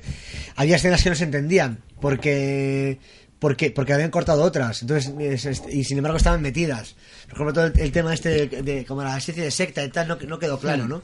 Y luego eh, luego encima se cargan a la teniente Ripley que podría haber sido como una especie de, bueno, de cerrar el, el tríptico, ¿no? Pero, de repente pero la cuarta, la no. cuarta ya es cuando cuarta. ya acaban de, de girar, eh, de rizar el rizo y hacen esa especie de, pues eso, de, A- año noven- yo la fui a ver al cine, también esperando, con- yo tendría 16 años o así cuando la fui a ver al cine. Y yo, ¿de, yo qué era ya la. ¿de qué año es la última? Eh, 97. 97 de Resurrection, Jean-Pierre Jonet, que Yo me acuerdo de- la gente la conoce por Amélie, sobre todo. Yo, me, yo me acuerdo mucho de los de los carteles de, donde Sí, giraba el señor. autobús, donde giraba el autobús, me acuerdo de los carteles de, de Alien Resurrection con Winona, salían Winona Ryder y ella. Sí. Winona Ryder era, Ron. en ese momento era, bueno, estrella emergente total. Sale Ron Perlman, que le conoce la Ron gente por Hellboy, y incluso también hemos comentado el nombre de la rosa, es uno de los del nombre de la rosa. Sí, y el, el habla, el raro. También de hecho, sale. él sale en la de en la ciudad de los niños perdidos, Hmm. que es del que es el mismo director. Creo que también sale. Jonet no, en Jazz Jazz que lo hemos comentado antes, sale en, en la de Stalingrado, en Enemigo a las Puertas, sale en Ron Perlman también. Es un actor también, así muy físicamente. Bueno, sale- sale- sa- es muy actor fetiche de Es el de la serie esta- de joder, de Guillermo del Toro. del Toro, es el de la serie esta Cronos, la Los hijos de la anarquía, ¿no? Sí, son, son Ah. Joder, vaya sale mierda, de, vaya mierda de serie. Sale, yo no la he visto, o sea, he visto contigo, Alex, eh, un par de capítulos que vimos juntos, pero no, no, no hemos visto más. Yo no he visto más. Ron Perlman sale también en Cronos, la primera peli, el primer largo Ah, sí. de Guillermo del Toro, que luego le tiene en Hellboy, por ejemplo, y en alguna película más yo creo que también sale. Y sale en Drive también, haciendo En de Drive, mafioso. sí, también. sí. A mí es un actor que me cae bien, no sé por qué, me parece Sí, majo. es muy car- característico, ¿no? Por la, la forma de la mandíbula, es como. Sí, es, creo que es, es judío, me parece. Sí, y es muy ser. grande y tal. Y ha hecho película realmente guapa. El tío tiene sus registros también. Sí, y sí. la peli, la verdad es que lo que más me gusta de la peli esta de Resurrection es el... Y luego también hay un detalle, ya por unir estas dos, porque tampoco son la de Resurrection, creo que el Janaut este, pues fue la última idea, o sea, eh, el último recurso, no querían, querían a otros, nadie quería grabarla. Bueno, Ryder por lo visto sí que tenía muchas ganas. Estoy leyendo aquí que en una cosa que se me había pasado por, por alto, que Alex de la Iglesia estuvo a punto de dirigirla. Sí, ¿eh? esa se ofreció a Alex de la Iglesia, pero estaba, estaba enfrascado en el proyecto de, de Per- Perita Perita Durango. Durango, sí. Joder, pues. Sí, pues, hombre, Alex de la Iglesia igual le habría dado. A ver, Alex de la Iglesia es otro megalómano que empiezan las películas de él de maravilla y todas son una ponzoña. La, la del bar que he visto hace poco. es que es verdad, tío. La he visto. Yo le adoro, adoro a ese tío como intelectual, como cineasta, porque me parece un Le, tío que manda- se arriesga. le mandamos un saludo, ¿eh? Que, y encima es bilbaíno y estudió filosofía en Deusto y tal, y tiene su rollo bilbaíno, ¿no? Pero me refiero que, que sus pelis, eh, bueno, hay, hay tres pelis que para mí son la hostia, ¿no? Que, bueno, El Día de la Bestia, eh, Acción Mutante y... y- Acción Mutante, me quedo y, y te voy a decir más, aparte de la comunidad, hay una película que me encanta que siempre decimos que es la de mm, Muertos de Risa. Pero me refiero que todas sus pelis tienen, joder, un punto de partida muy guapo. El tío sabe rodar de, de maravilla. En el Estado español, muy poca gente rodará tan bien como él y producirá también como él. Es un poco el, Pero, eh, el- eh, el no mejor para rodar las- humor, el humor negro que humor utiliza en, la, en la comunidad es muy bueno. Joder, eh, incluso, incluso- en, El Día de la Bestia. Joder, ahí es brutal, pero incluso en la última, en las últimas pelis estas, en la de El bar. No, la, la- anteriormente que tiene La- la, de- triste de trompeta. Balada triste de trompeta, que empieza muy bien, tío, Sí. que tiene un- unos puntos muy guapos eh, co- comparando la política con el circo, las dos Españas Mm. que se habla siempre, no sé qué. También al final acaban de Valle de los Caídos en una, en una barra basada. Bueno, que nos vamos de, por los derroteros. Sigamos con Alien Resur- Resurrection. Lo que quería decir de Resurrection antes de que se me olvide, que debía de haber eh, al Jaunet este que tiene una persona muy imaginativa, si vemos las pelis como, pues eso, la de Delicatessen, etcétera, venía con una visualidad de la hostia, ¿no? Que luego se ven a Melir, que dos películas que me encantan. Y, y, por ejemplo, el tío tenía la idea de, claro, como Ridley, eh, la teniente Ripley, perdón, ya tenía, era la mezcla esa, que es un clon, que era el vigésimo quinto intento, lo que sea, de hacerla, no sé qué. Pero claro, ya tenía sangre corrosiva de Alien, porque tenía, era como una mezcla. Sí, sí. Tenía como la inteligencia Bueno, es que- del es Alien que- esa, ¿no? Es que el monstruo, el monstruo del final es, es chunguísimo. o Pero sea, lo, lo que quería comentar es que, Frankenstein. Total. aparte total. del rollo de Frankenstein, que eso está muy presente, porque Prometeo, bueno, Frankenstein es el moderno Prometeo también, pero bueno. Bueno, Prometeo, quería- luego comentamos, sí, sí. Lo que quería comentar es que tenía una escena muy guapa que al final no me acuerdo cómo quedó, porque creo que la metieron en la versión eh, extendida, de que, de que un mosquito la picaba y se disolvía por la propia sangre. Y al final no me acuerdo si quedó, creo que en una, pre- en una escena inicial muy mala de un No mosquito muy mal hecho. En la versión extendida que he visto ya hace poco, un mosquito muy mal hecho y empieza la película con, como con el mosquito al estilo la de Men in Black, que empieza una especie Ah, de mosca que se estampa sí. contra. Yo tengo ese recuerdo también. Yo, yo tengo el recuerdo de esta, de la de la fiebre del cine. ¿eh? ¿Y sabes lo que pasa? Y sí, sí que también tenía, el tenía la, la, la emoción de verla como, hostias, otra vez Alien, qué guapo, ¿no? Acaba de ver la 3 o así. Que bueno, que en aquellas épocas... Además, bueno, después de, de Delicatessen, Sí. yo, a mí Delicatessen me encantó. Yo la sí. vi más tarde. Yo la vi más tarde también. Pues Igual ese no, colorazo que tenía. Color, sí. bueno, Igual no la aprecie. estética. Que es muy, no sé, muy, muy francesa, exagerada. muy exagerado. Sí, es un poco también buscando el neorrealismo italiano, ¿eh? También, si te fijas, ¿eh? Buscando Hombre, en- pero con una estética y una Mucho más, decoración que no tiene tiene nada que ver. Pero, por ejemplo... Volviendo, volviendo un poco, ¿eh? A, a- a- ya acabo, ¿eh? Es, eh, de estas, las tres películas, ya te digo, de inspiración a tope. La cerveza. La cerveza, ¿no? Eh, volviendo un poco a las, las películas de Alien hasta las nuevas de Prometheus, que Prometheus ya tiene la carga filosófica esta de Dios, estas películas están concebidas total blockbuster, sobre todo la 2, ¿eh? La 3 ya es una experimentación de David Fincher y esta yo creo que es una especie de cojo trozos de todos lados para acabar Sí. ya con ella. Y para ganar dinero... Mo- para ganar pasta, ganarían dinero, mon- eh, seguramente. seguramente. Pero- Monto esta de- con Jean-Pierre Jeunet, que es un director mm, bastante conocido. Y como Estados Unidos está quemado, voy a pillar a un europeo y a ver qué pasa. Y luego acaba con la, pa- con la estatua de con, o sea, con la Torre Eiffel de París, que es el momento más flipante. Joder, no me acuerdo de eso. Sí, acaban así. Pero lo que me hizo gracia de esta peli, o sea, lo que no me gusta, lo que no me gusta de estas pelis, por ejemplo, la, la, la 3 y Resurrection, es que desconecto totalmente. O sea, yo hace poco las he visto. Hmm. La 4 la he visto hace poco, la 3 la vi hace tiempo, ¿no? Pero la 4 la he visto para el programa, precisamente. Eh, Sí, vimos sí. la de Covenant y, bueno, Prometheus y Covenant, que yo había visto Prometheus con Alex también hace tiempo en casa. Y luego con la chavala vimos la, otra vez la de Prometheus y la de Covenant. Y vi, ya, dije, coño, voy a cerrar la saga y voy a ver la Resurrection. Y a ver Resurrection, eh, todo el rato preguntándole a, a, a- a- mi chavala, oye, esto, ¿qué ha pasado? Es que no me, o sea, desconectada porque no, no me interesa. O sea, hay un punto que no me interesa. Eh, yo quería preguntarla, volviendo a preguntarle un poco sobre los cómics y sobre, la, sobre las líneas temporales de, que luego se plantean en el cine con las nuevas películas. Porque claro, todo esto de Alien vs Predator, ¿no? que también lo- se nos olvida un poquito comentar, este spin-off, spin-off, digamos, mm, viene de una idea, idea de olla buenísima, que a la vez, o sea, que en el cómic queda de la hostia, pero meterle en una película yo creo que... Yo creo que Me gustaría. Yo creo que el cómic es más libre, porque... Da igual, no de pasa hecho, nada. De hecho, Batman, o sea, Batman, incluso los cómics Batman contra Alien, o sea, es una... A mí me gustaría preguntar una cosa a vosotros que, que leéis cómics que yo no leo. Vosotros dos me habéis hablado bien de esos cómics. ¿Por qué son tan, por qué son buenos o decentes esos cómics? Porque yo lo pienso A ver, y no me son- llama la atención. Son buenos los que los que me han gustado. Hay un montón de morralla. Sí, sí, hay bastante morralla, La mayoría morralla. de crossovers son mierda. De hecho, he traído No, un- yo me refiero a los de Alien y. Pedra- y Predator. ¿Por qué son buenos? ¿Por qué merecen la pena? Digamos porque yo creo que juega. Aparecen en los 80 y es la época de los monstruos, así digamos al principio, del espacio, que vienen del espacio, que, que acaban con la idea esa de que el monstruo es. eh, que, te ríes de él, ¿no? Lo que has comentado antes. Pero yo creo que la estética de los 80, en cuanto a dibujo, también está muy influenciada por gente como Frank Miller, ¿no? Que también hace estos trazos así, o Bill Sienkiewicz, que también, aunque no, aunque no pertenecen a la saga Alien, los autores que hacen, que creo que es, eh, no sé si lo puedes, eh, Golden, Michael Golden, Golden creo que es uno de me los... acuerdo. Sí, yo he traído, bueno, yo he traído, por cierto, he traído un crossover, que lo tenemos por ahí, es eh, Alien... Judge Dredd y Alien. Juez Dredd, que es otro de los elementos futuristas, otro de los personajes del futuro también, de ese futuro distópico, de ese futuro oscuro, estos jueces que tienen, que son a la vez juez y policía, ¿no? Sí, que, son- que pueden ejecutar las propias penas, Exacto, ¿no? exacto, ya una vez in situ. Y, y mezclan, de repente cogen y meten a los aliens ahí. Es que yo creo que para esto está el cómic, para hacer lo que te dé la gana. Sí. Va, a ver, también lo puestas en el cine, pero creo que apuntas... Eh, lo, Te puedes el te puedes salir el tiro por la Te culata. gastas más dinero, Mm. al final pules la idea. En el cómic yo puedo decir los pitufos y Alien. Bueno, si a alguien le gusta, que me lo compre. Sí, claro. Y ya está. Ahí pero, no pulo, pero no pulo la idea. Digo, los pitufos son así o, o me invento. Pero en el cine voy puliendo los pitufos, voy puliendo a Alien y al final es una mierda. En cine además tienes una hora y media dos horas como mucho Va, para... a mí, para por todo. ejemplo, la de, eh, la de Schwarzenegger en el año 87, la de Predator. Depredador. Predator es- O sea, es una película muy buena, decente, muy buena. sí. Cojonuda. Decir que Schwarzenegger, eh, las películas de Schwarzenegger de los 80 han envejecido de puta madre, pero es que el tío ha envejecido muy mal. ahora lo he visto y está- Las está operaciones. hecho- Está hecho, está El hecho otro, día puré, casi- tío. el otro día estando en, en Donosti, supuestamente llegaba él el, el domingo y, y- y fuimos al festival y a mí lo que más asco me da es todo el famoseo.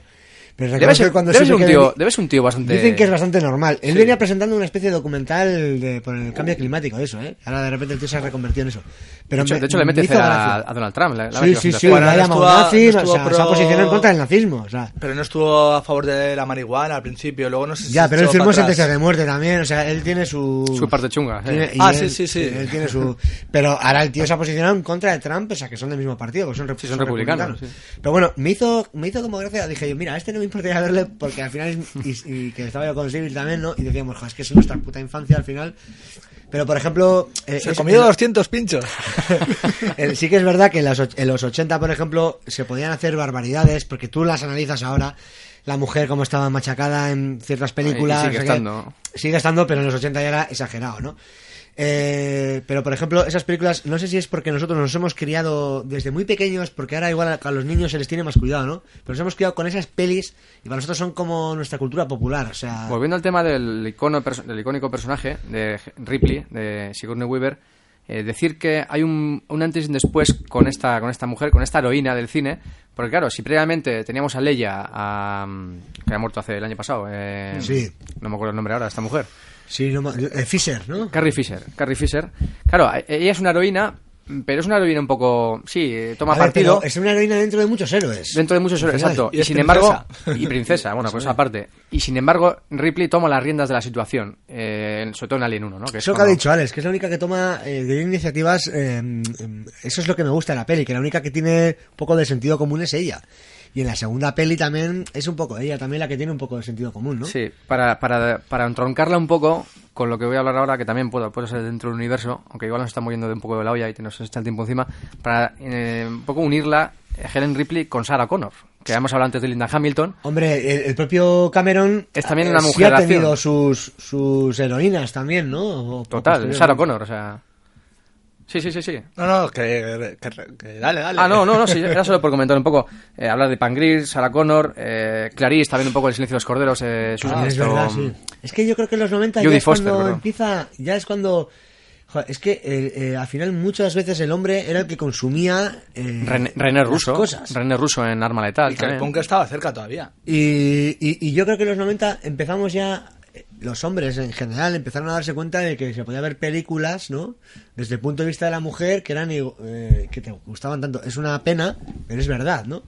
Y al final ya, ahora mismo estamos en la época cuando vino Civil aquí, que estuvimos hablando de que ella reivindicó un poco el papel de, de la mujer ahora, cuando estuvimos hablando, ¿te acuerdas, Gonchal, de, de la saga también de, de Mad Max, que dijo Civil, mi pareja, decía que le había encantado Mad Max, la última, porque la tía la que manda es ella, ¿no? Hmm, total. Eh, es el Charlize Theron y, y ese mismo año se habían hecho muchas revisitaciones de pelis, por ejemplo los cazafantasmas, sé qué, y estaban un poco reivindicando el lugar que, ante- que, que deberían tener la, mujer, ¿no? Charlize Theron que aparece en Prometheus. Que... Sí, lo hace muy bien, por cierto, mira, lo mejo- creo que de lo mejor de la película. Prometheus. Y luego también sale también eh, Nomi Rapas, que viene de... de... Ella venía de lo de Millennium. de Millennium, de la saga de los libros suecos, esta... Sí, Bueno, yo, de hecho, Larsson. Larsson, de hecho ella es sueca. Y ella quería... de padre extremeño, por cierto. No me rapas. Pues es guapísima esa mujer.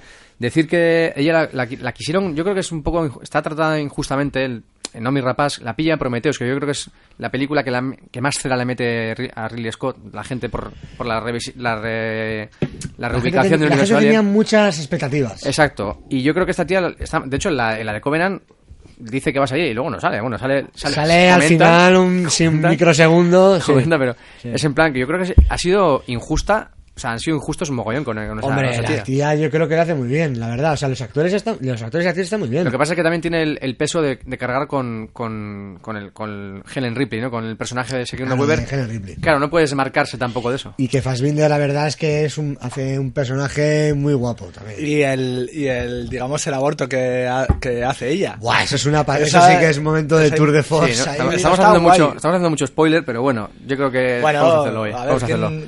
Verdad es Es que lo yo creo que es el ceni de la película, además. El, el momento, bueno, el momento más recordado Sí, de hombre, Prometheus. es un momento muy guapo, la verdad. Y, y- y- Me recordó a Robocop, no sé por qué. Igual cuando se... se- no tiene nada que ver, pero a bueno. ver, es lo que decimos. Estas dos, ya para hablar un poco de estas dos películas. Yo, lo voy a decir claramente, no me gustan nada. ¿Por qué? Porque, como digo, me parece estirar demasiado el chicle ya. O sea, Alien 1 está muy Pero bien. se puedes tirar el chicle si lo haces bien.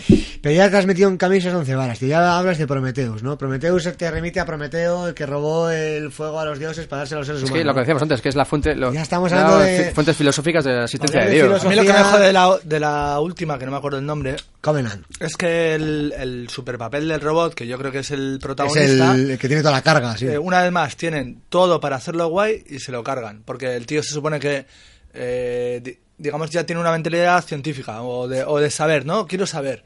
Joder, acabas de conocer un, a los Creadores, ingenieros y te la suda y te enfrascas en tu puta movida para, para no sé qué. O sea, es que no lo entiendo. No, y aparte que Porque tratan- se carga todo. Lo que pasa es que yo Tratan creo al que... público de una manera a O sea, llegas que- a un plátano y te lo cepillas. No tratan al público Habla con con respeto. ellos.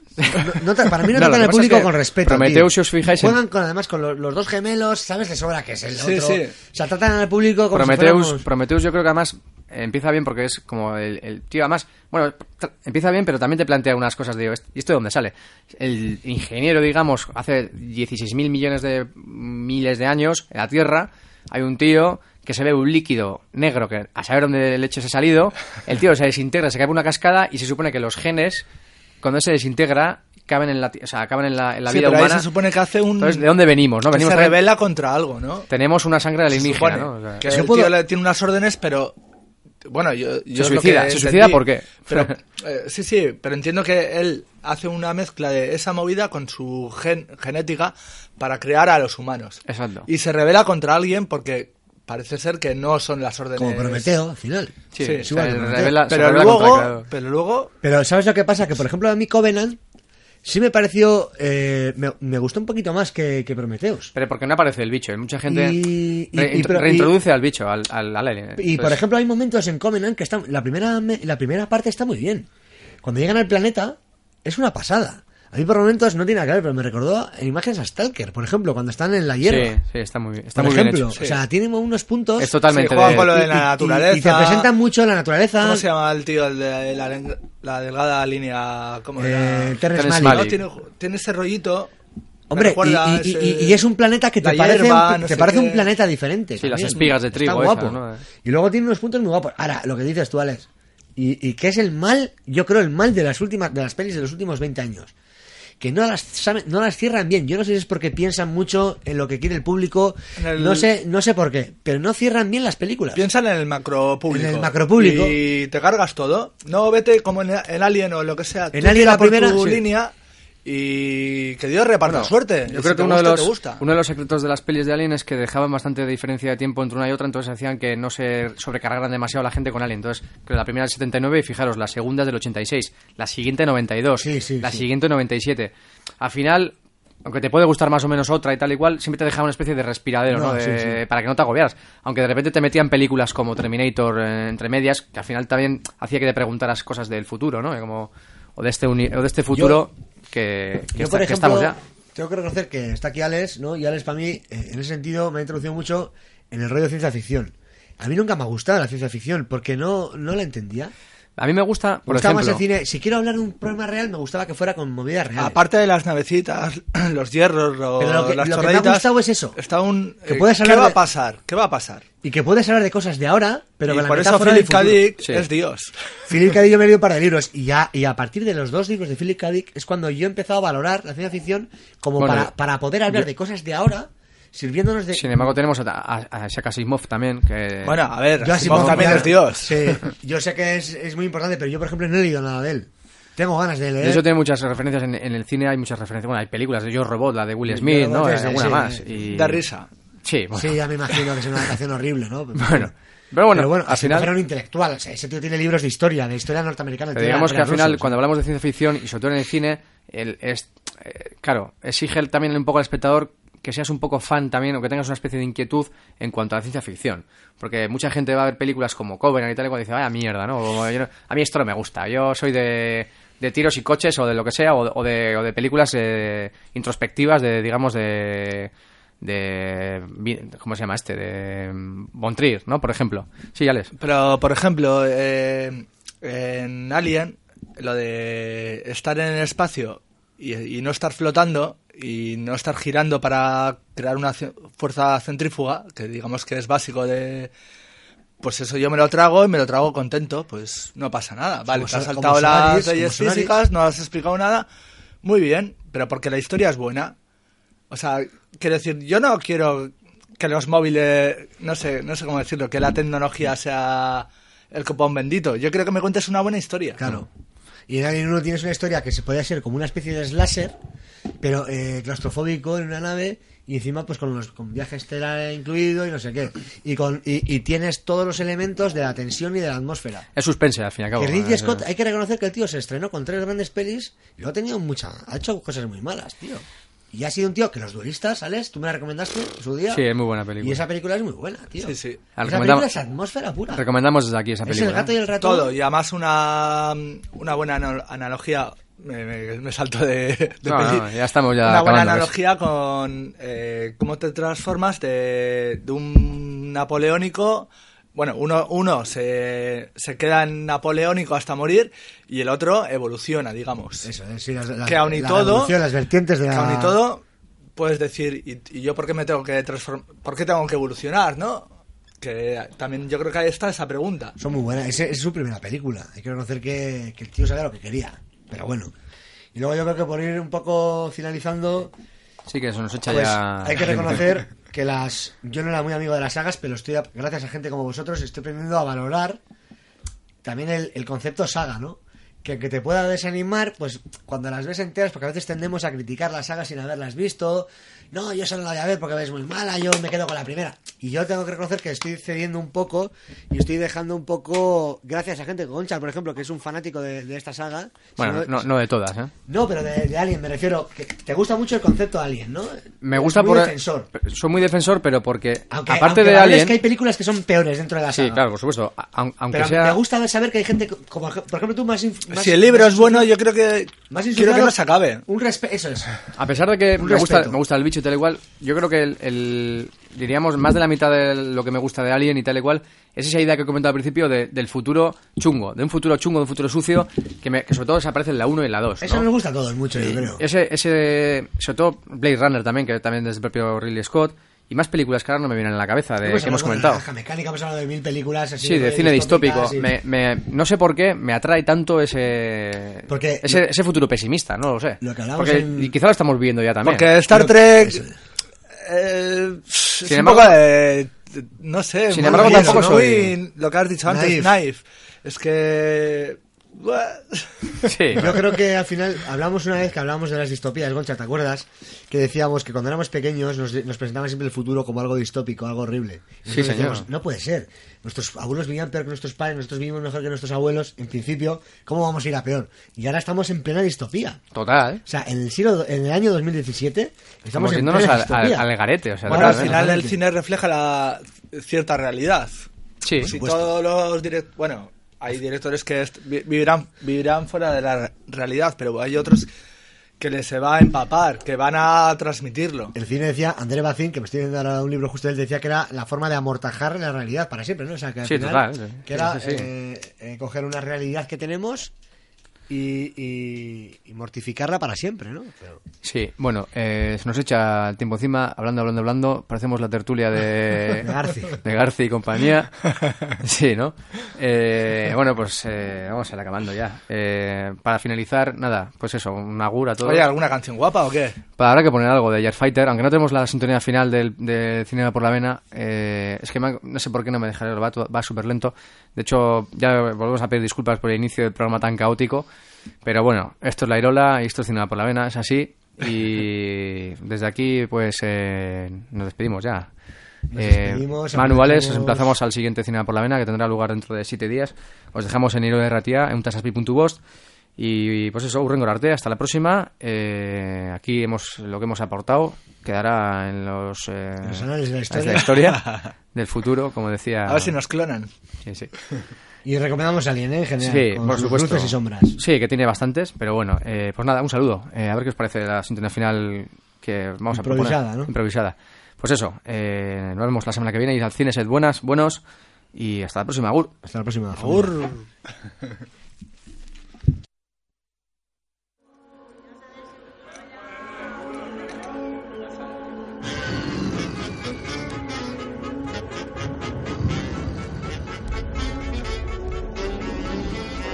una cosa eh, que no es nada gallega. Yo tengo un paquete admirable.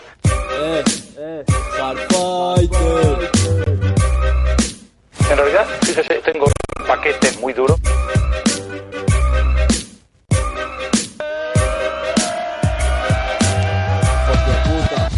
Subiendo, pero no me crezco. Ni quiero la fama, ni me la merezco. Y no me pidas una foto si no te conozco. Que yo no soy tu jodido Antonio Orozco. Tú lo llamas tirarse la guiada. Yo lo llamo hablar de mi vida. Palos, peleas, sexo, bebidas. Mañaneo, vuelvo a la guarida. Cuando hay movida, quimera, jaleo. La razón la tiene el que tiene el bardeo. Te joden en un parpadeo. Quería jugar, pero esto no es el recreo. Dando a la birra tirado como un perro. Con el Jaime y el Bruno en el cerro, con porro, sin curro, vida de gamberro. Vengo de la sierra, como un cencerro. Mis hermanos son los litronos, mi foresti piedra la carbono. Cinturón negro de parque primo, muelles y chándal son mi kimono. Nadie nos quiere pero da igual, a la sociedad le metemos un frontal. Muy relativos son el bien y el mal, nos quieren un penal ese puto fiscal. Nadie nos quiere pero da igual, a la sociedad le metemos un frontal. Muy relativos son el bien y el mal, nos quieren un penal ese puto fiscal. Sé de dónde vengo y lo poco que tengo. No me invento historias para subir el rango. En el barrio está pasando algo. Vienen todos con machetes como Rambo.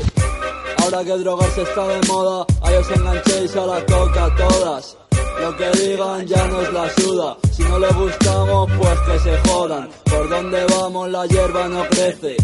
Las carteras desaparecen. Vida salvaje, llenos de tatuajes. Chusma, al abordaje. Dicen que mis letras no tienen mensaje pa' ti, que tienes pasta pa' un traje. Mientras a nosotros nos hacen montaje, los guardias pa' meternos un sabotaje. Vida brutal, sabes el final, el hospital o el correccional. Local, nacional y municipal te la pueden chupar, manténlo criminal. Si usted no cumple, le pondrán bombas. Nadie nos quiere pero da igual, a la sociedad le metemos un frontal. Muy relativos son el bien y el mal. Nos quieren un penal ese puto fiscal. Nadie nos quiere pero da igual. A la sociedad le metemos un frontal. Muy relativos son el bien y el mal. Nos quieren un penal ese puto fiscal. Hardfighter primo, manténlo criminal.